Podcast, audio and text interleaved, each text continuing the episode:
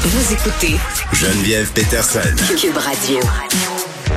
On est avec Michel Rochette, qui est le président euh, du Conseil canadien du commerce de détail, pour parler de cette lettre qui est publiée aujourd'hui dans notre section Faites la différence. Euh, Puis c'est une lettre qui est co-signée aussi par l'Association québécoise de la cacaillerie des matériaux et le Conseil québécois du commerce de détail. Monsieur Rochette, bonjour. Bonjour, Mme Peterson. Bon, cette lettre qui porte sur le passeport euh, vaccinal dans les magasins, quand est-ce que ça va finir? On va, résumer ça. C'est une bonne question. On, est, on était très heureux d'entendre cette semaine un début de plan de déconfinement. On voyait donc plusieurs limitations qui allaient être levées bientôt mais aucune nouvelle sur la question de la, de, la, du passeport vaccinal dans, les, dans certains commerces les plus grands. Oui, ben, ceux dont certains ont des produits essentiels en plus. Moi, je fais partie de celles qui se posent des questions de plus en plus sur la durée du passeport euh, vaccinal. Là. Je pense que c'est encore légitime qu'il soit en place, mais à un moment donné, il va falloir qu'on nous annonce un plan à ce niveau-là aussi. Euh, Christian Dubé, quand même, qui a précisé euh, sa pensée parce qu'au point de presse, euh, avait dit, bon, dans ma tête, le passeport vaccinal, il est là pour rester. Puis on nous a dit finalement le lendemain quand même, pardon, qu'au mois de mars, à la mi-mars, on allait le reconsidérer. Mais parlez-moi, Monsieur Rochette, euh, de comment vous vivez ça, comment les employés qui, qui sont en charge de le faire vérifier, ce passeport-là, euh, euh, gèrent ça au quotidien, vivent ça au quotidien? Ben, c'est difficile et c'est le but de la lettre de ce matin. On l'avait déjà signifié au gouvernement. Vous savez, dès l'annonce par le gouvernement, on ne présentait pas ça comme une mesure de santé publique. Ce qu'on expliquait, c'est qu'on mm. souhaitait envoyer un message aux non-vaccinés et le gouvernement avait donc décidé de passer, dans le fond, par le biais des employés de commerce au détail pour être ceux qui allaient envoyer donc des signaux à ces gens-là. Mmh. Évidemment, ça crée des lignes d'attente dans tous les grands commerces.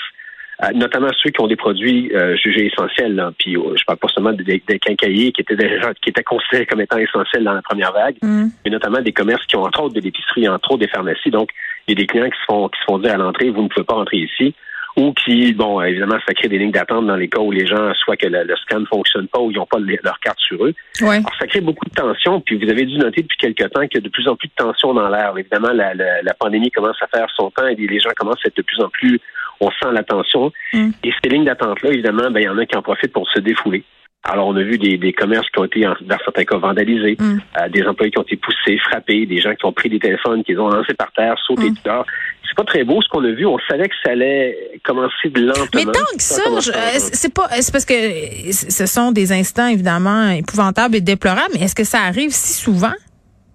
Euh, assez souvent. ah oui, hein? La toute première semaine, ça a commencé, puis pourtant on parlait d'un lundi, d'un mardi en mois de janvier, qui sont vraiment les moments les plus les plus les plus tranquilles de, de l'année.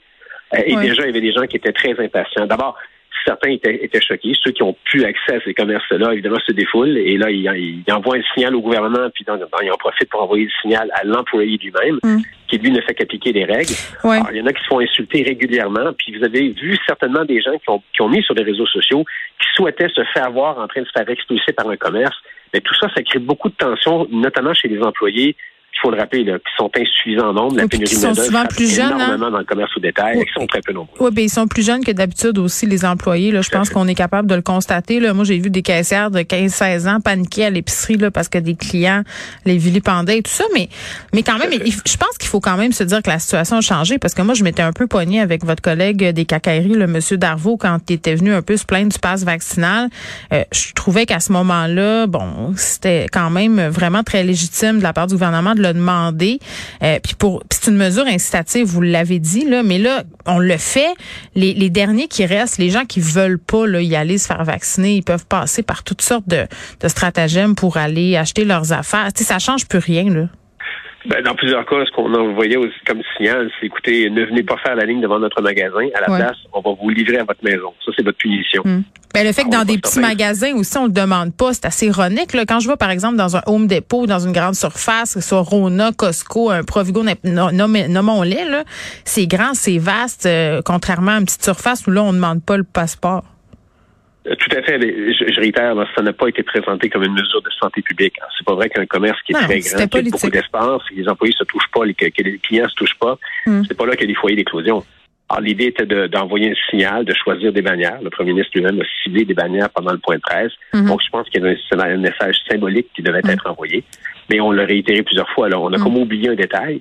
C'est que tout ça, tout ce système-là qu'on a mis en place repose sur les épaules de quelques employés à qui on a demandé, dans le fond, de gérer la colère des gens. Et ces gens, et ces jeunes, ces jeunes employés-là n'ont pas, n'avaient pas prévu faire ça comme mm. travail. Alors ceux qui ont été frappés, poussés, insultés ou que leur matériel a été brisé, vous comprenez bien que ces gens-là n'ont pas le goût de retourner, n'ont pas le goût de retourner au travail. Oui, il y a la colère des gens, mais il y a la colère aussi des commerçants. Monsieur Rochette, puis on va terminer là-dessus. Là, on a vu quelques exemples. la fameuse pâtissière de Jonquière là, qui a été présente partout dans les médias, qui voulait ouvrir son commerce pour protester. certains gyms aussi, un mouvement. moi, quand je suis allée à Québec pour le plaisir, pour le carnaval avec ma famille, j'ai parlé à des restaurateurs là-bas qui me disaient on refermera pas. Peu importe ce qui va arriver, on refermera pas. Ça, est-ce que c'est quelque chose que vous entendez de la part de vos membres? Ben oui, ben la crainte qu'ils ont, c'est qu'en plusieurs cas, euh, ils se font dire j'irai plus jamais chez vous. Puis là, ah évidemment, hein? la, durée, est, ça ajoute encore quelques semaines, même quelques mois avant que ça finisse. Euh, le mal fait va rester longtemps. Quand vous décidez, quand vous décidez que vous n'aimez plus une marque de commerce, euh, ça se peut que vous décidiez de ne pas l'aimer pendant longtemps. Mm. Alors, nous, tout ce qu'on souhaite, c'est que le gouvernement, le gouvernement envoie un signal, autant à la population qu'aux commerçants, sur une idée d'à quel moment on peut imaginer que ça va être fini. Pas la pandémie, mais que cette exigence-là, vous savez, le taux de vaccination, on est un des plus élevés maintenant, à tout le moins au Canada et à peu près dans le monde. Mm. Euh, on veut se rendre à quoi? 99 Donc, ce qu'on veut savoir, c'est qu'est-ce qui va guider le gouvernement dans sa prochaine décision de lever enfin cette, cette interdiction-là.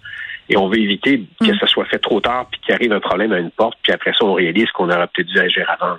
Très bien, Michel Rochette, qui est président du Conseil canadien du commerce de détail.